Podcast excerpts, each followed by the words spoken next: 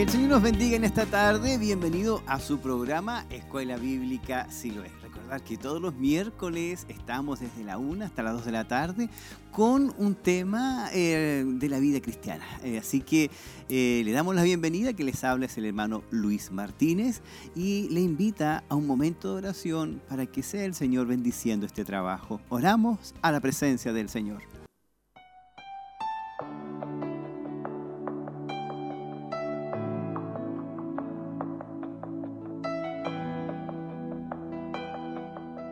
Dios y Padre bueno, en el nombre de Jesús nos acercamos a su presencia para pedir perdón por nuestros pecados y para pedir, Señor, que tú seas, a través de tu Espíritu Santo, bendiciendo nuestras vidas.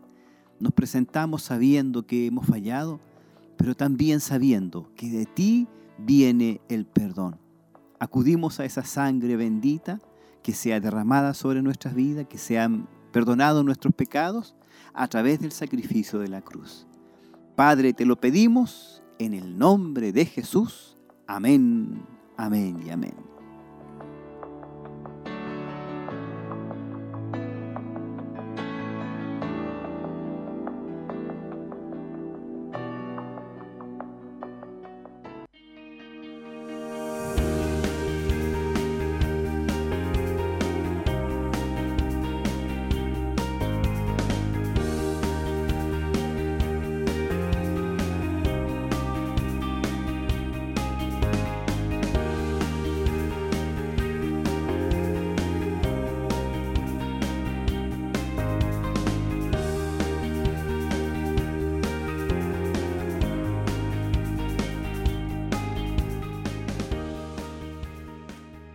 Recordar que estamos a través de YouTube en Escuela Siloé en Casa y en Facebook Corporación Siloé en Movimiento.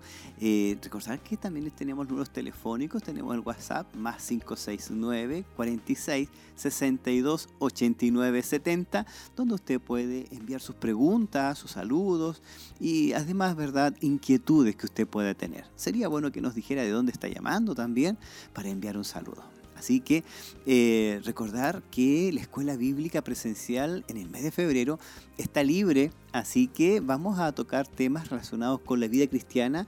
Hoy nos corresponde eh, la lección número 28 de varones. El título es Fomentando valores a nuestros hijos. Así se llama lo que es el tema de hoy, se llama Fomentando valores a nuestros hijos, especialmente dirigido para los varones. Y eh, la pregunta es de esta semana, ¿qué se debe enseñar a los hijos? Ahí es una pregunta para que podamos resolver qué es lo que debemos enseñar. Eh, tanto la parte espiritual, lo que es valores, eh, la Biblia, o cómo enfrentar la vida, porque muchas veces tenemos problemas cuando los niños están ingresando a primero básico y hay un jovencito que a lo mejor les pega. ¿Qué vamos a enseñar? Esa es, de alguna manera, la pregunta que pretendemos resolver a través de este tema número 28 y em, el respaldo bíblico está en Filipenses capítulo 4 versículos 8 al 9. Ahí está la palabra del Señor. En Filipenses capítulo 4, versículos 8 al 9. Dice, la palabra de Dios dice, por los demás hermanos, todo lo que es verdadero, todo lo honesto, todo lo justo, todo lo puro, todo lo amable, todo lo que es de buen nombre, si hay virtud alguna, si algo digno de alabanza, en esto pensad. Lo que aprendisteis y recibisteis y oísteis y visteis en mí, esto haced y el Dios de paz estará con vosotros. Amén. Eso dice la palabra del Señor. Pablo le está escribiendo a los filipenses específicamente y está dando de alguna manera una conclusión por lo demás. Hermanos, todo lo que es verdadero. Eso es lo que comienza a decir todo lo honesto, todo lo justo, todo lo puro, todo lo amable, todo lo que es de buen nombre. Y ahí, ¿verdad? Pablo da a conocer su consejo a los filipenses. Al observar la realidad, de nuestra sociedad nos damos cuenta que somos una sociedad carente de valores morales y valores espirituales. Y los valores son inculcados primeramente no en la escuela o en el vecindario, los valores son inculcados en el seno de una familia. Si la sociedad está enferma, es porque la familia está enferma, está tan valiente, y queremos que la escuela inculque en nuestros hijos lo que nosotros no hacemos en casa. Pero esto no debe ser así.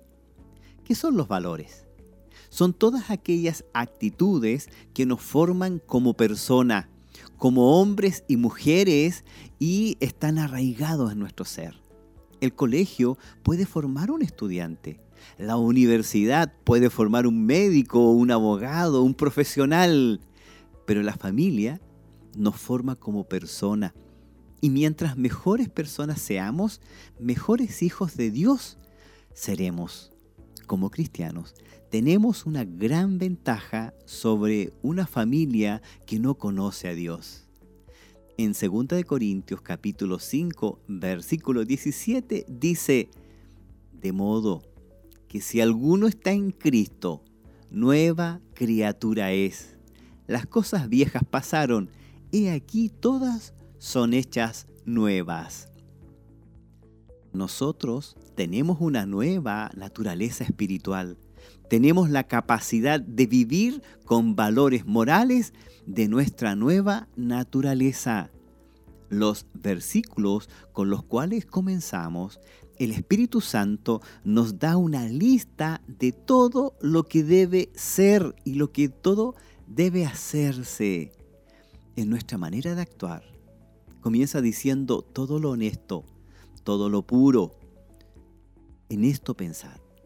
Pero también el apóstol dice la palabra, lo que han visto, oído, aprendido de mí, esto haced. Eh, esto significa que hay una automoral, una muestra, si tú vistes esto en mí, entonces esto tienes que hacer. Ahora, tenemos nosotros esa autoridad. Antes de enseñar valores a nuestra familia, es imprescindible que los practiquemos nosotros primeros. No podemos exigir a nuestros hijos que hagan algo que nosotros mismos no vivimos o no hacemos. Veamos algunos de los valores que como familia cristiana no podemos perder, sino que debemos fomentarlos para hacer de nuestros hijos personas de bien. Primer valor que debemos impregnar en nuestros hijos es el respeto. El respeto lo podemos ver en Segunda de Reyes, capítulo 2, versículos 23 y 24. Dice, después subió de allí a Betel y subiendo por el camino, salieron unos muchachos de la ciudad y se burlaban de él diciendo, Calvo, sube, calvo, sube.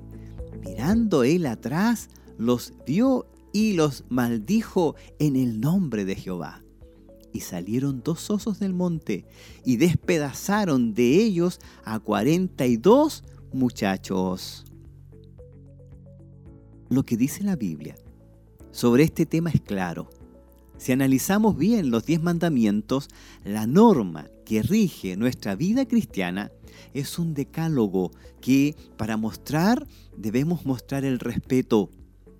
Los cuatro primeros mandamientos nos enseñan a mostrar respeto por Dios, por su majestad, su poder, su nombre. Los otros seis nos enseñan a mostrar respeto por nuestro prójimo. Respetar es un valor de alta importancia para todo el ser humano. Si alguien no es respetuoso, automáticamente se está ganando problemas con otra persona. Cuando dos personas no tienen paz entre sí mismas como cónyuges, como padres e hijos, como hermanos, como vecinos, como jefe y empleado, es sin duda que de por medio hay una falta de respeto. Y donde no hay respeto se desarrolla el odio, rencor, los malos entendidos, los pleitos, los gritos, la violencia, ofensas, insultos, groserías, miradas. Si lo analizamos, durante, y digamos, eh, de alguna manera, una cita impuntual de reunión, usted llegó atrasado, es una falta de respeto. La puntualidad es el acto más básico de respeto hacia el prójimo. Hasta en esos detalles de nuestras relaciones reflejamos si somos o no somos respetuosos. El respeto que comienza a practicarse en la familia cristiana debe ampliarse a otras áreas de nuestras relaciones. A Dios, entre los miembros de la familia, con los hermanos de la fe, con las autoridades, en nuestro trabajo y en general a todas las personas. El respeto es un valor muy importante para nuestra convivencia en familia y en sociedad. Es indispensable para vivir en paz, en armonía y en unidad con Dios y con los hombres. A medida que en el mundo se relaja y hasta se pierde lo que es el respeto, nosotros en nuestra casa debemos recobrarlo Debemos enseñar a nuestros hijos lo importante que es el respeto a Dios y el respeto al prójimo. Segundo valor que debemos aplicar a nuestros hijos es ser agradecidos. El agradecimiento es un valor. En Primera de Tesalonicenses, capítulo 5, versículos 16 al 18, Primera de Tesalonicenses, dice, Estad siempre gozosos, orad sin cesar. Dad gracias a Dios en todo, porque esta es la voluntad de Dios para con vosotros en Cristo Jesús. Si usted se da cuenta y escuchó, ¿verdad?, el versículo de Primera de Tesalonicenses, la gratitud debe ser una forma de vida para nosotros, que fluye en forma natural desde nuestros corazones y desde nuestros labios los hijos de Dios son personas agradecidas, expresan gratitud. Eh, y esto nos ayuda a recordar que Dios está en control de todo. Entonces, la gratitud no solo es conveniente, sino que es saludable y beneficioso para nosotros. Nos recuerda la visión más amplia de que pertenecemos y dependemos de Dios y que a su vez hemos sido bendecidos con toda bendición espiritual. Así como lo dice Efesios capítulo 1 versículo 3, que hemos sido bendecidos en toda bendición espiritual. Debemos enseñar a nuestros hijos a ser agradecidos en todo lo que se les puede dar. No le enseñemos a nuestros hijos a menospreciar lo que tenemos, sino a dar gracias sabiendo que el agradecimiento nos abre las puertas de la bendición de Dios en nuestra vida. ¿Escuchan nuestros hijos en nuestra boca palabras de agradecimiento o palabras de queja o de menosprecio? Si no les inculcamos el agradecimiento, ellos no vivirán con contentamiento.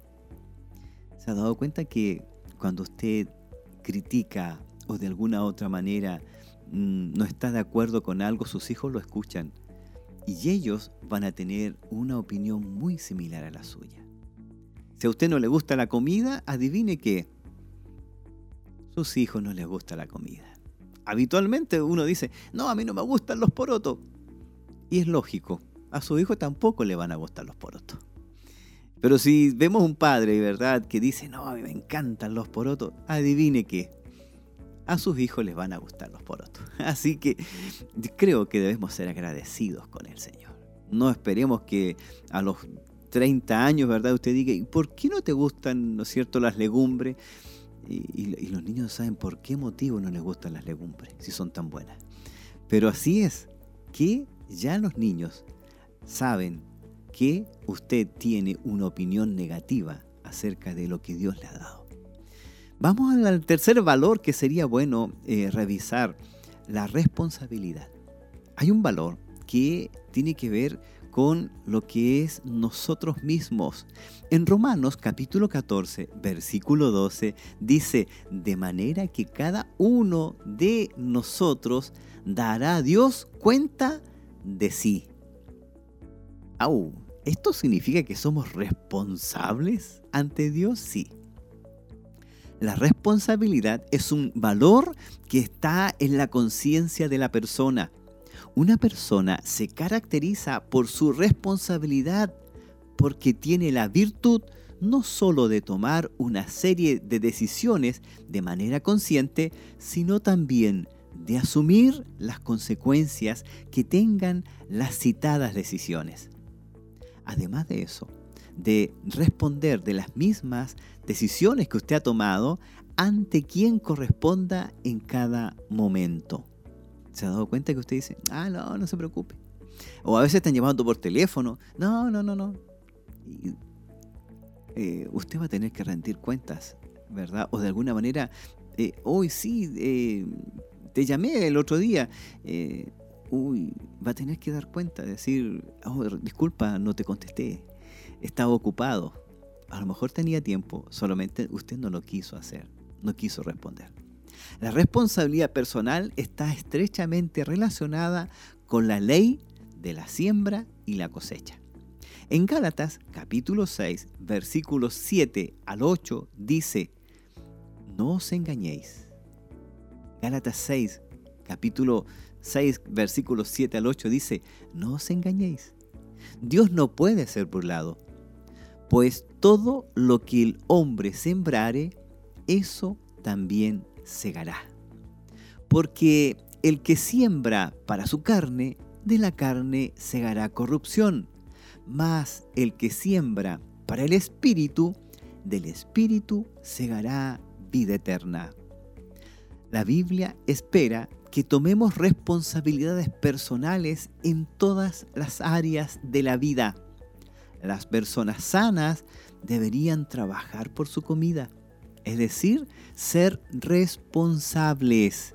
Si una persona está sana y dice, es que ando pidiendo o de alguna manera está esperando que se le eh, otorgue, ¿verdad?, una cantidad de dinero, eh, debe ser responsable consigo mismo en segunda de Tesalonicenses, capítulo 3, versículo 10, Pablo dice lo siguiente, porque también cuando estábamos con vosotros os ordenamos esto, si alguno no quiere trabajar, tampoco coma. Los hombres deben asumir la responsabilidad de proveer para sus hogares hay un tema que es bastante fuerte. Si bien es cierto, eh, hay dificultades económicas, pero la responsabilidad en un hombre, y no es por ser machista, pero sí eh, uno tiene que proveer, es el hombre el que tiene que proveer para el hogar.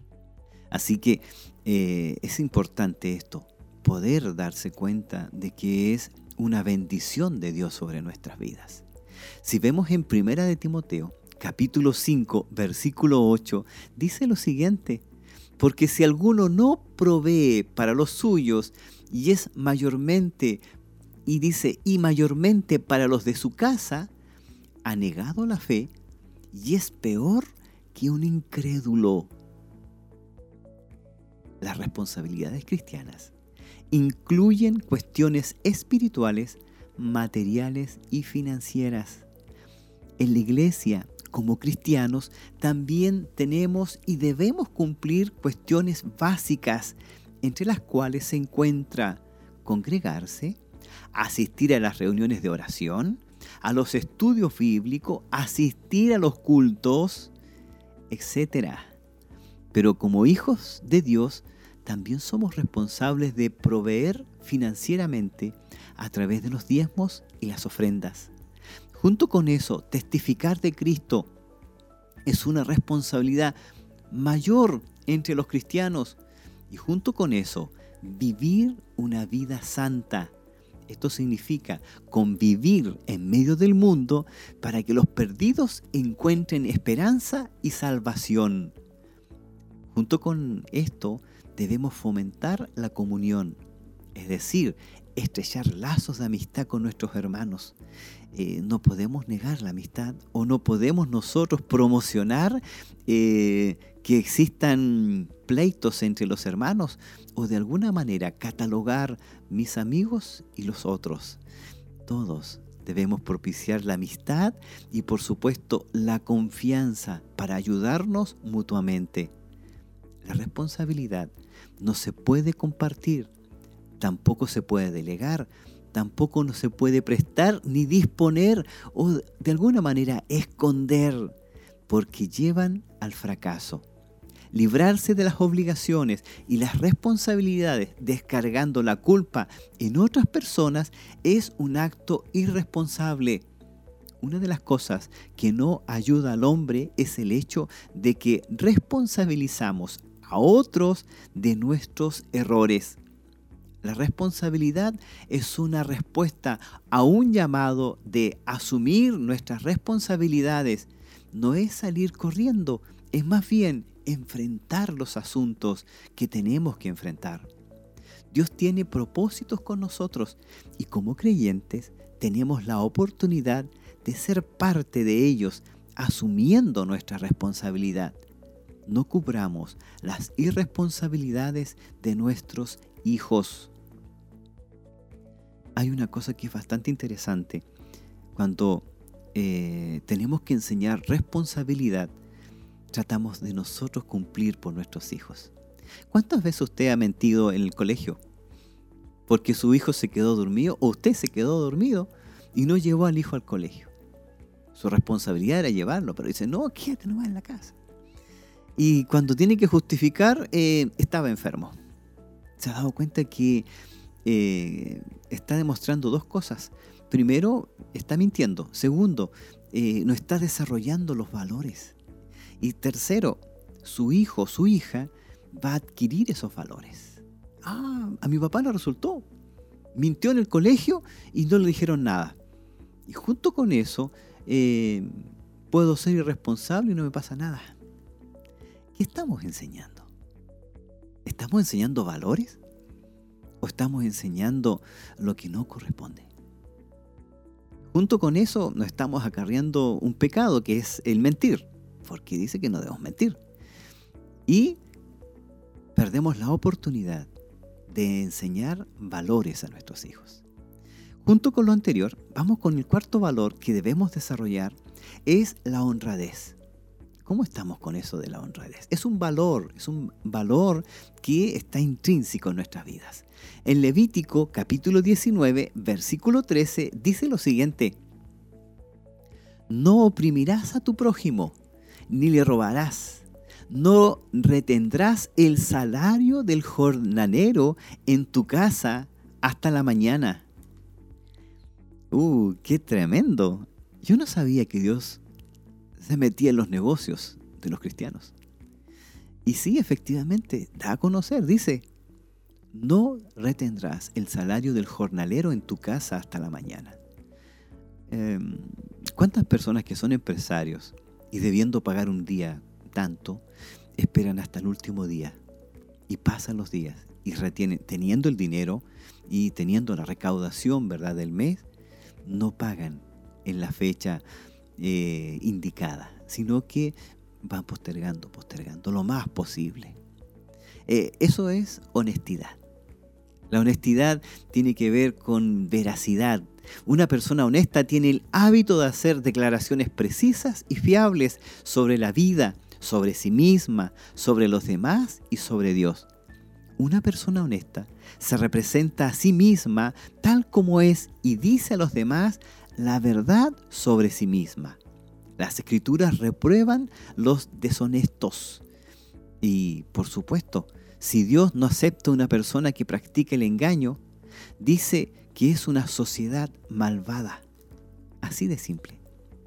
Debemos hablar de honestidad y de honradez. La honradez es integridad en el obrar, es aquella persona que por sobre su necesidad económica hace prevalecer en su obrar lo justo y lo resto. No podemos permitir que nuestros hijos lleven a casa objetos que no sabemos de dónde proceden.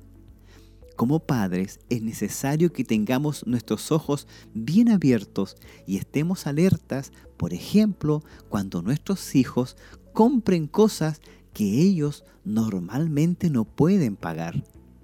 ¿No se ha preguntado usted de dónde salió? ¿Y, este celular? y es de última generación, es bastante caro. ¿Y cómo lo obtuviste? No, me costó 20 mil. Y usted dice, oh, qué barato. Debemos tener claro, algo está pasando. Es decir, Dios nos da un poquito, ¿cierto?, de una alerta. Eh, es imposible que un celular que cuesta 500, 400 mil pesos lo hubiese costado 20 mil. No es cosa de pensar un poquito más y decirle, oye, pero eso debe ser a lo mejor adquirido de una mala manera. Debemos enseñar a nuestra familia que aunque tengamos mucha necesidad, eso no es excusa para obtener las cosas de manera fraudulenta. Por ejemplo, un vuelto mal dado. ¿A quién no le han devuelto, no sé, entre medio, 10 mil, 5 mil? Y ahí está la duda. ¿Lo devuelvo o no lo devuelvo? Ahí está la prueba. Un, eh, no sé si usted alguna vez ha usado la locomoción sin pagar. Para algunos es un valor. No, no pagué. Y se ufanan y de alguna manera se muestran como victoriosos. Yo no pagué cuando tomé la micro. ¿Usted lo ha hecho? Eh, eso tiene que ver con, ser honrado, con la honradez. Eh, por ejemplo, pedir o de alguna manera pedir y no devolver lo prestado. Vecino, présteme la sierra. Y ahí va, está la sierra hace como un año. Y el vecino no sabe a quién le prestó la sierra. Y no sabe quién se quedó con la sierra. No, pero si mi vecino me la prestó. Y ahí está. Hay que devolverla. Eso tiene que ver con ser honrado, con ser honesto. ¿Sabe? que cuando hablamos de la honestidad, honradez, la honradez, la Biblia dice, y cada uno engaña a su compañero y ninguno habla verdad. Acostumbraron su lengua a hablar mentira. Se ocupan de actuar perversamente. Hablar la verdad o ser honesto es una característica de una sana interacción humana. Una persona que conoce la verdad, pero dice otra cosa, es un mentiroso. La honestidad como cualidad del carácter es una señal de la obra del Espíritu en el alma de una persona. Dios no puede mentir. En Hebreos capítulo 6, versículo 18 dice, por lo tanto, eh, dice que Dios no puede mentir. Por lo tanto, su presencia en una persona da lugar a la veracidad. Esto significa, si Dios está en esa persona, va a decir verdad. Ahora, ¿recuerda usted quién es el padre de toda mentira? Sí, correcto, ya lo adivinó. Satanás es el padre de toda mentira. Por naturaleza, el ser humano no es honesto. La deshonestidad tiene recompensas mundanas. A menudo, mentir puede traer ganancias financieras, puede traer poder o satisfacción temporal, pero las recompensas tienen un precio la, deshonestidad conduce a más y más maldad. Mentir para satisfacer los deseos mundanos acaba provocando la pérdida de todo lo que una persona tiene, incluyendo su vida. La honestidad siempre debe ir acompañada de la dulzura. Una persona honesta está motivada por el amor, por encima de todo, la persona honesta se preocupa por decir la verdad sobre Dios y fomentar el crecimiento espiritual de otra persona. Los que siguen a Jesús, la verdad, hablarán la verdad en amor. Debemos entender que la verdad está acompañada con gracia, sino cómo nosotros llegamos al Evangelio. Hay que recordar que Dios hizo algo grande en nuestras vidas si bien es cierto, estábamos perdidos en nuestros delitos y pecados, pero Dios tuvo paciencia con nosotros y trajo a nuestras vidas la verdad, pero fuimos traídos y seducidos con lazos de amor. Hay otro valor que es muy importante y tiene que ver con la lealtad. ¿Cuántos amigos o amigas usted hizo durante el verano? ¿Se ha dado cuenta que a veces conocemos personas, vamos a un lugar y conocemos personas y ahí está jugando la lealtad? En el Salmo 12, versículo 1 dice, Salva, oh Jehová, porque se acabaron los piadosos, porque han desaparecido los fieles de entre los hijos de los hombres. Qué tremendo salmo. La lealtad está asociada a la fidelidad. Alguien leal es alguien que no te da la espalda ni con actitudes, ni con pensamientos, ni con palabras. Dios quiere que haya hombres y mujeres leales a Dios, a la familia, a la iglesia y a su obra, entre otras cosas. Jesucristo enseñó a sus discípulos la lealtad, pero de igual manera Judas pasa a la historia como un ejemplo de deslealtad, de traición al líder que es Jesucristo. La lealtad es lo que identifica al cristiano como hijo de Dios. La lealtad es una virtud que es necesario recuperar para que todas las familias y la iglesia del Señor puedan enfrentar los desafíos de los días en que vivimos. Desde el comienzo hasta el final de las Sagradas Escrituras, se puede observar la lealtad como una virtud característica de una vida consagrada a Dios iniciando por la lealtad de Dios mismo a su palabra y a sus promesas, como también la lealtad de muchos hombres y mujeres al llamado de Dios.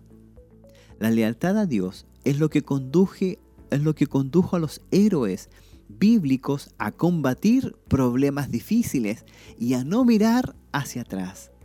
La lealtad es lo que permite arrebatarle triunfos importantes a los tiempos adversos.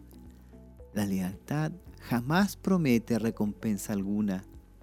Una vida que se basa en la lealtad se fundamenta y construye sobre una roca fuerte e inamovible. Hoy en día se vive en medio de una naturaleza que se basa en seguir solo cuando todo está bien. Y eso ha acarreado grandes problemas y situaciones vergonzosas para las sociedades. Hoy en día, el hombre se ha olvidado de ser leal. No se sabe cómo ser digno de confianza ni cómo confiar en alguien. Muchos no conocen el significado valioso de esta expresión, ser valorado como una persona leal. Esto ha llevado a la humanidad a alejarse de su Creador, pecando y traicionando a través de su mal proceder. No se puede pretender ser leal a Dios y comportarse leal con el prójimo. Se debe aprender a ser leal a Dios y a nuestros hermanos. La iglesia debe ser un buen ejemplo para el mundo de lo que significa ser leal. El creyente debe dejar evidencia de la lealtad para con Dios, la lealtad para su palabra, para los mandatos y a la voluntad de Dios. La lealtad es un asunto serio, es real, no toma vacaciones, tampoco está vacilando, sino que debe ser vivida y practicada. Solamente así se podrá vencer los ataques del enemigo y se avanzará con la frente en alto. Sin lealtad nunca entenderemos cómo vivir la verdad y además ser útil en los caminos del Señor. Vamos por el siguiente valor que debemos desarrollar este es el que, de alguna manera, todos ya lo conocemos y siempre estamos reclamando por él, el valor del amor.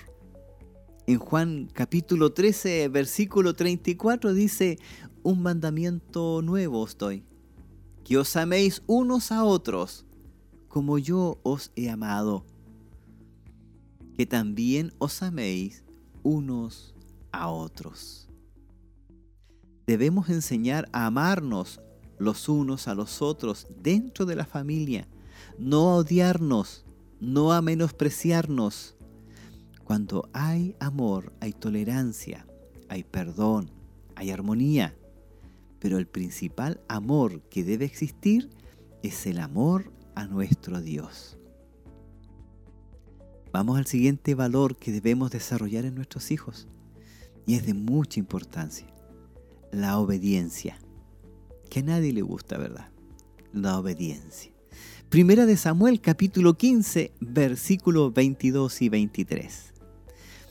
Dice lo siguiente, y Samuel dijo, ¿se complace Jehová tanto en los holocaustos y víctimas como en que se obedezca a las palabras de Jehová? Ciertamente, el obedecer es mejor que los sacrificios y el prestar atención que la grosura de los carneros, porque como pecado de adivinación es la rebelión y como ídolos e idolatría la obstinación, por cuanto tú desechaste la palabra de Jehová, Él también te ha desechado para que no seas rey. Pregunta, ¿a quién le está hablando Samuel ahí? ¿A quién? Le está hablando al rey, al primer rey de Israel, a Saúl. Y recordemos que él perdió su corona, su reinado, simplemente por desobedecer. Y desobedeció dos veces. Ya la segunda vez es suficiente. En estos pasajes encontramos el momento exacto donde Dios desecha a Saúl como rey sobre Israel, producto de su desobediencia, de su orgullo y de su actuar precipitado. Este rey buscó constantemente agradar al pueblo en lugar de someterse al Señor. La persona obediente espera a Dios y guarda sus mandatos, no importa lo que cueste. Por otro lado, una persona desobediente solo obedece mientras las cosas marchan bien, pero cuando las cosas cambian, cuando hay dificultades, entonces hace lo que a su propio juicio considera adecuado. Es fácil ser obediente cuando todo va como queremos, cuando Dios nos da el deseo de nuestro corazón. Sin embargo, ¿qué hacemos cuando las cosas no suceden como lo habíamos previsto?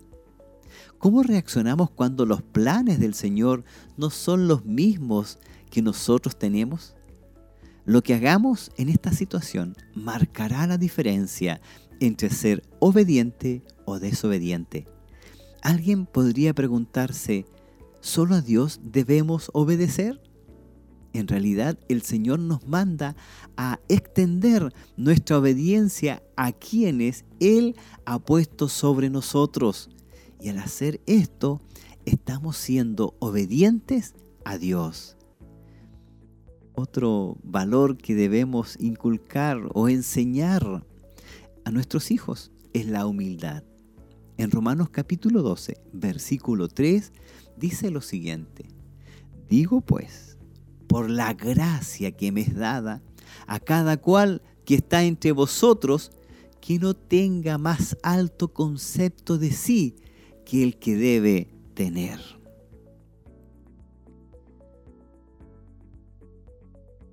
La humildad por muchos es considerada una debilidad de carácter, pero en realidad la capacidad de ver nuestras limitaciones y debilidades y obrar de acuerdo a esto.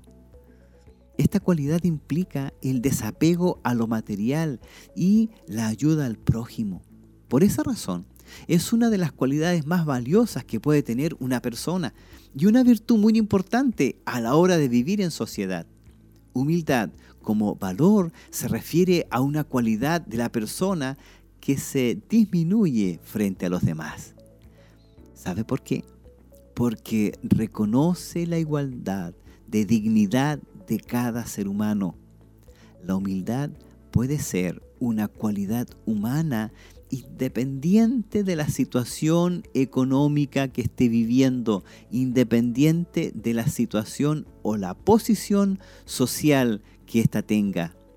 Una persona humilde no pretende estar en la cima ni por debajo de nadie, sino que sabe que todos son iguales y toda existencia tiene el mismo grado de dignidad. Una persona humilde no es egoísta, ni tampoco egocéntrica, no se centra en su propia persona, ni en los logros, ni busca destacarse ante los demás. La humildad es difícil de encontrar en la actualidad.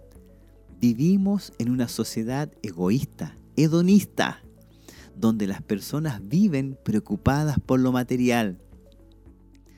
Junto con eso, viven preocupadas por el éxito, por el dinero y además, no tan solo por el dinero, sino por el poder. Un soberbio hace las cosas por conveniencia. Un humilde hace las cosas por amor al otro.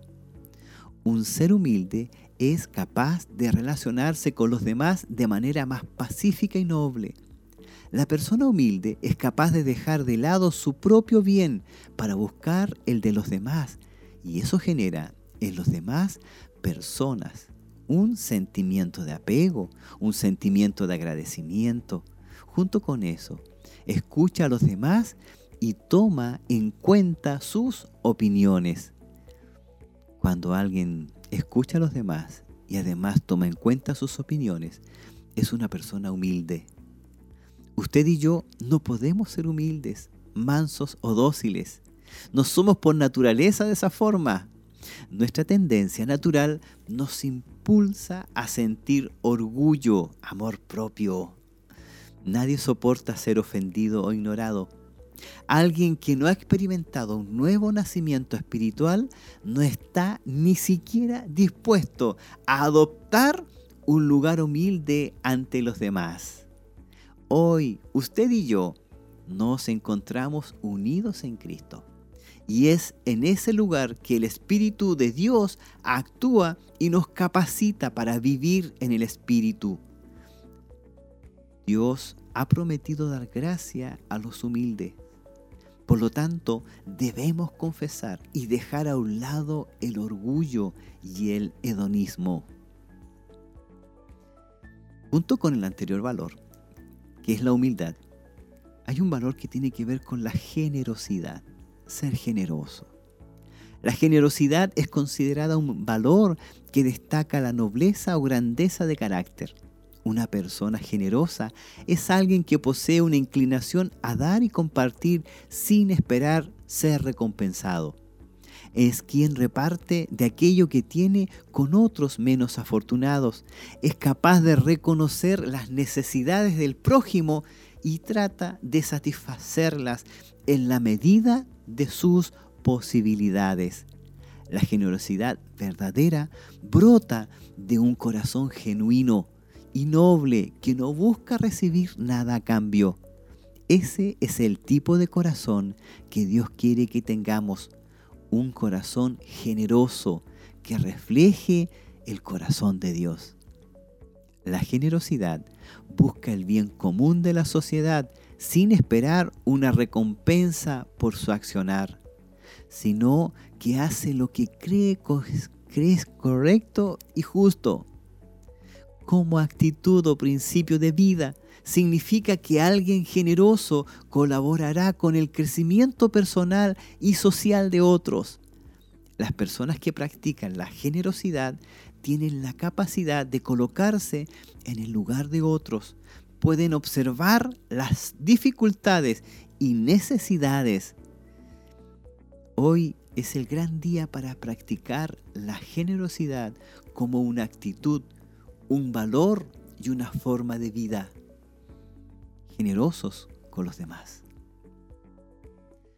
Hoy día hemos visto valores que a lo mejor nosotros no estamos practicando. Ahora, usted puede decir, no importa, el problema es que como no nos estamos practicando, no las futuras generaciones no las van a desarrollar. ¿De dónde van a aprender? ¿Cómo van a aprender a ser generosos? ¿Cómo van a aprender a ser humildes? Si nosotros no somos humildes, ¿cómo van a aprender? Usted dice, bueno, a través de la palabra, sí, pero el problema es que algún día también nosotros nos van a decir, dame cuentas. Aumentando valores en nuestros hijos, para los varones especialmente. Terrible es cuando es la mamita, la mamá quien tiene que hacer esto, fomentar valores. Pero los varones estamos llamados a fomentar cada uno de estos valores. Para concluir, vamos a decir lo siguiente. Es importante recordar por qué estamos instruyendo a nuestros hijos. Recuerda que no lo hacemos tan solo para tener hijos que se porten bien. Entonces, ¿cuál es el punto, el propósito, el objetivo de la crianza espiritual? Bueno, el propósito es el corazón llegar al corazón de tu hijo, de tu hija. Un cambio de conducta es un fruto glorioso de un cambio de corazón. Pero lo que más necesitan nuestros hijos es un corazón nuevo. A medida que capacitamos a nuestros hijos con la palabra de Dios, oramos para ver el fruto de la obediencia en su corazón. Gran parte de nuestra crianza sucede mientras estamos de rodillas. Como padres tenemos que hacer una pausa y considerar lo que debemos hacer. Cuando llega un hijo, tenemos que decirnos, somos guardianes y custodios de esta alma. Qué responsabilidad tan tremenda. En el mundo de los negocios y en el mundo profesional, los hombres son muy conscientes de la gran responsabilidad que tienen con respecto a las decisiones que deben tomar. Pero son conscientes de la responsabilidad infinitamente mayor que tienen con respecto a sus propios hijos e hijas? La pregunta es, ¿les dedican la misma o más atención y tiempo? ¿Sienten el peso de la responsabilidad tanto como lo sienten en las otras áreas? A veces a usted como trabajador le han pasado una llave. Usted ahora es responsable de esta llave y usted es el que va a abrir y va a cerrar. Usted se emociona.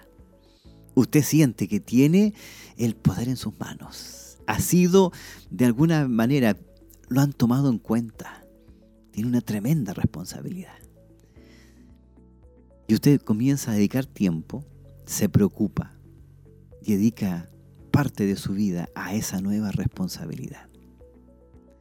La pregunta es, cuando usted tiene un hijo, tiene una hija, le dicen, aquí está la guagua, aquí está tu hijo, ¿qué vas a hacer?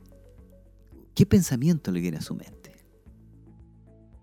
Debemos pensar en que ese niño, esa niña que está en sus brazos, tiene que ser enseñada, ministrada, dirigida por usted. Nos surge a considerar esto como la ocupación más grande de la vida, el asunto más grande que jamás tendremos que encarar o tendremos que realizar. Como padres debemos incluirnos en todo el proceso de cultivar la mente y el espíritu, la moralidad y la conducta de nuestros hijos. Qué tremenda responsabilidad nos ha dado Dios para con nuestros hijos. No lo habíamos pensado. No habíamos pensado, pensábamos que nuestra única responsabilidad era traerlos a la iglesia. A veces pensamos que la única responsabilidad que tenemos es trabajar, pero ellos tienen que ir al colegio y a la iglesia los llevamos nosotros los sábados y los domingos. Pero no pensamos en que nuestros hijos nos ven a nosotros primero como, de alguna manera, lo que hace Dios con las personas. Somos ejemplo de nuestros hijos. Y lamentablemente, somos personas que fallamos, somos personas que de alguna u otra manera cometemos errores. Y sabe que eso también lo ven nuestros hijos. Ven que cuando fallamos, nos arrepentimos y nos duele haberle fallado al Señor. Y ellos abren los ojos y dicen, quiere decir que mi papá realmente cree en Dios. Le falló, pero sí le duele haber fallado. Yo le invito a orar al Señor. Usted que es varón especialmente. Usted que es mamá a lo mejor que tiene esa responsabilidad de criar a sus hijos y está sola. Le voy a invitar a que oremos al Señor, especialmente a los hermanos que tienen esa responsabilidad de tener hijos. Le invito a que oremos al Señor, a que oremos por misericordia, para que Él nos levante y nos dé fuerza y que podamos enfrentar esta responsabilidad como Dios así lo quiere. Le invito a orar. Padre bueno, en el nombre de Jesús, Señor, al comienzo de este programa nos declarábamos pecadores y culpables. Ahora hemos recordado, Señor, qué tantos somos. Qué terrible es, Señor, el poder darse cuenta de que hemos cometido errores, que a lo mejor no reflejamos tu palabra, no reflejamos tu carácter.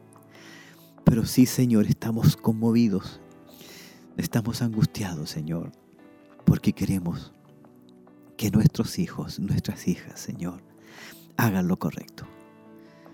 No podemos solos, solo podemos a través de tu Espíritu Santo.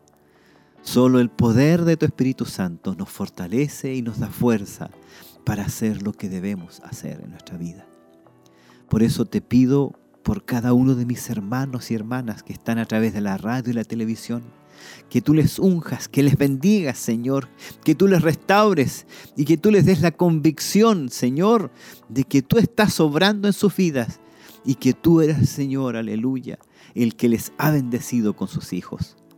Por lo tanto, tú eres el que está en dominio de todo lo que ocurra.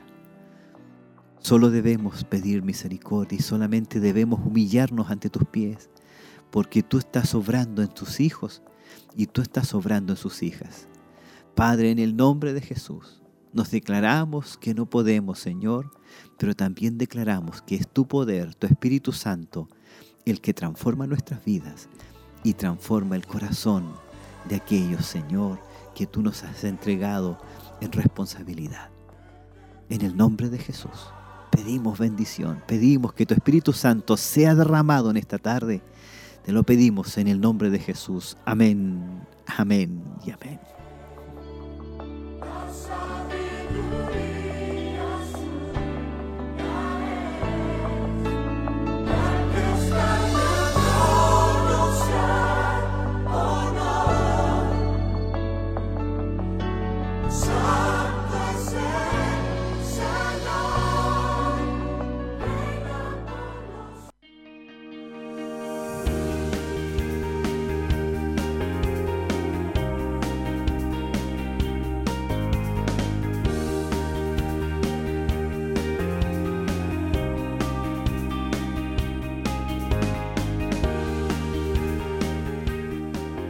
Se ha pasado muy rápidamente la hora. Eh, ha sido hermoso. Qué tremendo lo que Dios hace en nuestras vidas. Eh, fomentando valores a nuestros hijos. El próximo miércoles yo le invito para la lección número 29.